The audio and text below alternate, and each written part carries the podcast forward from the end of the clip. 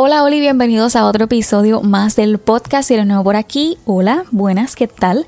Aloha, qué bueno tenerte por acá. Mi nombre es Joe Mailey y a mí me gusta contar historias misteriosas, así que welcome. Siempre hablo de casos un poquito más fuertes por acá, pero decidí unir dos leyendas de las que hablo en mi TikTok para contarle las historias un poco más completas por aquí. Y bueno, sin más preámbulo, vamos a comenzar.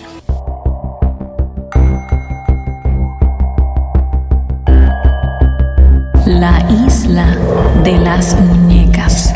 Si no has ido a la isla de las muñecas, en sí es una experiencia totalmente diferente. Estamos en uno de los canales directo a la isla de las muñecas, lugar de leyendas y misterios.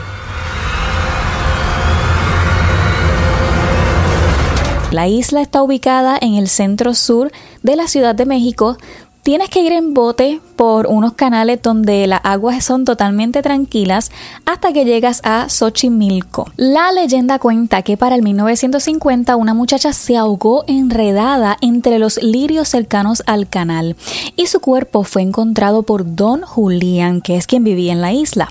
Desde entonces el espíritu de esa muchacha se quedó en el lugar y eso le daba un terror a Don Julián porque de ahí en adelante oía voces, pasos y el llanto de una mujer por la isla. Te cuento que hasta llegó a pensar que estaba maldito por haber encontrado a la muchacha muerta. Pues para ahuyentarla, Julián Santana comenzó a colocar en su chinampa muñecas que recogía de la basura y en los canales de Cuemanco. Soy Anastasio Santana Velasco, sobrino de mi tío Julián Santana Barrera, el fundador de la isla. Él, para que no le espantaran, cuando salía a traer su comida, encontraba las muñecas en los canales o en la basura, las levantaba, regresaba con su comida.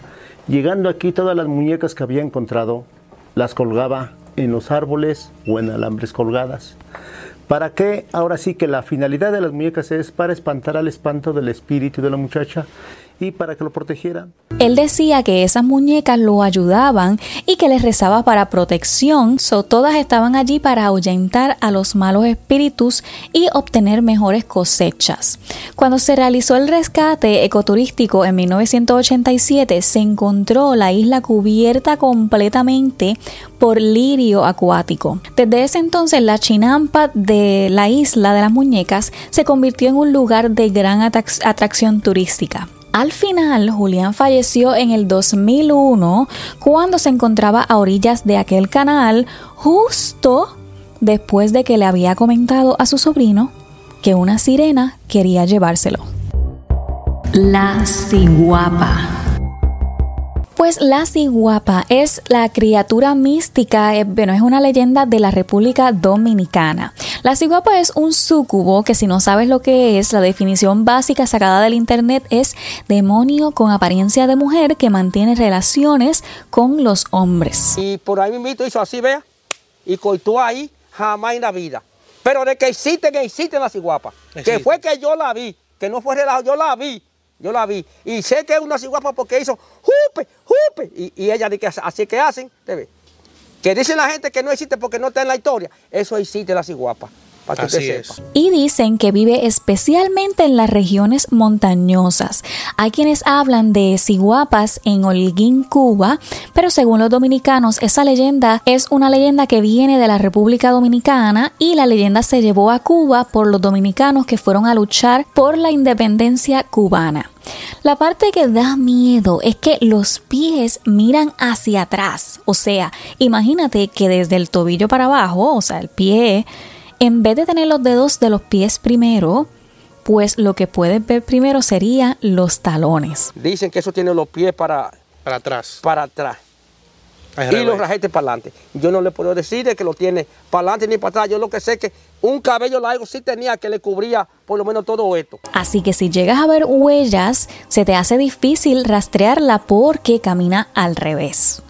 Algunas personas dicen que es pequeña con el cuerpo desproporcionado, aunque otros comentan que tiene piernas largas y delgadas. Dicen que seduce a los hombres solos y se mete en las cocinas de las casas que, son, que están cerca de la montaña para buscar comida. Para describírtela, la ciguapa tiene piel morena, aunque hay algunos que comentan que realmente se ve como azulada. Tiene ojos oscuros, seductores y almendrados. El pelo es súper largo. El pelo es tan largo que llega a taparle el cuerpo completo. Cuando yo miré, que la miré bien, estaba cubierta de pelo, entera hasta abajo. Cuando le miré la, la planta de los pies, lo tenía volteado, dije yo, oh, esto es de verdad, porque mira, la historia la mencionan de la ciguapa mira. Los que viven cerca de las montañas dicen que suele salir de noche de los bosques y cuevas cerca de esa área de la montaña porque es donde ella vive. Y hace un sonido como decir un gemido suave que es como único se sabe comunicar. Y bueno, hasta aquí el video de hoy. Cuéntame si te gustan estas leyendas o quieres escuchar alguna otra. Te dejo todos mis links en la descripción. Y bueno, con esto dicho, te veo por aquí la semana que viene. Chao.